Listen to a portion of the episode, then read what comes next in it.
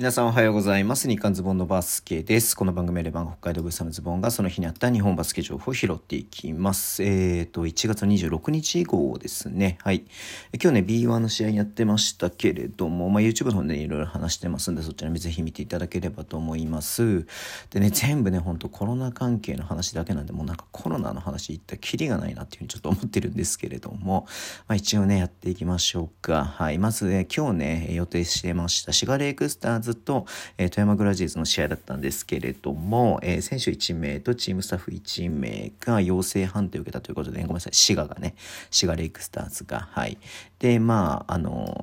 ね、あの、他の選手も、えー、濃厚接触者っていう判定を受けていることから、はい、えー、ね、中止になったということですね。まあ、皆さんご存知だと思いますけれども、はい。えー、まあね、ちょっと、富山はね、まあ中、ね、当日なんでね、まあちょっと、え会場に向かってる、会場に向かってるというか、まあね、あの、アウェーのね、富山のファンとかもしかしたら、遠方から向かってる人とかもしかしていたかもしれないですけれども、うん。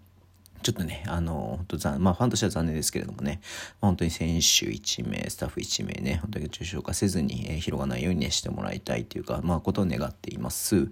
で、えっ、ー、と、ハレルソンですね、サンロッカーズ渋谷のジョシュ・ハレルソンですけれども、近親者が陽性判定を受けて、えー、保健所のね、えっ、ー、と、濃厚接触者の調査中のため、チームに帯同してませんということで、今日のね、え試合は出てませんでした。一応ね、まあ、あの、本人も、えっ、と、スタッフもね、あの、選手もね、えー、全員性判定は受けているということなんですけれども、まあでもこういうことでね、試合に出れないってこともね、ありえますんでね、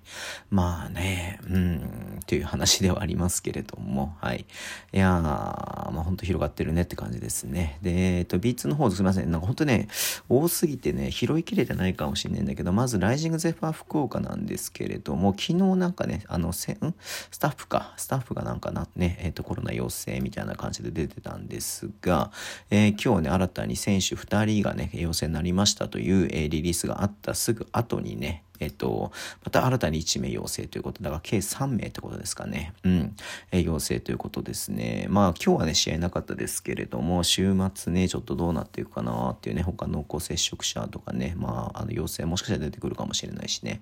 ちょっとその辺でどうなのかなっていうところではあります。で、あと最後、アスフレですけれども、えっ、ー、と、何、えー、何、従業員って書いてあるんで、まあチームスタッフとかね、選手ではなく、えー、従業員が1人ね、えっ、ー、と、陽性判定されたということで、うん。いやね、もう本当になんかね、わかんないですよ。もしかしたら僕もなってるかもしれないですしね、すでにね。本当に。いや、なんかもう、ね、本当こう、試合が本当行われることがありがたいと言いますか。うん。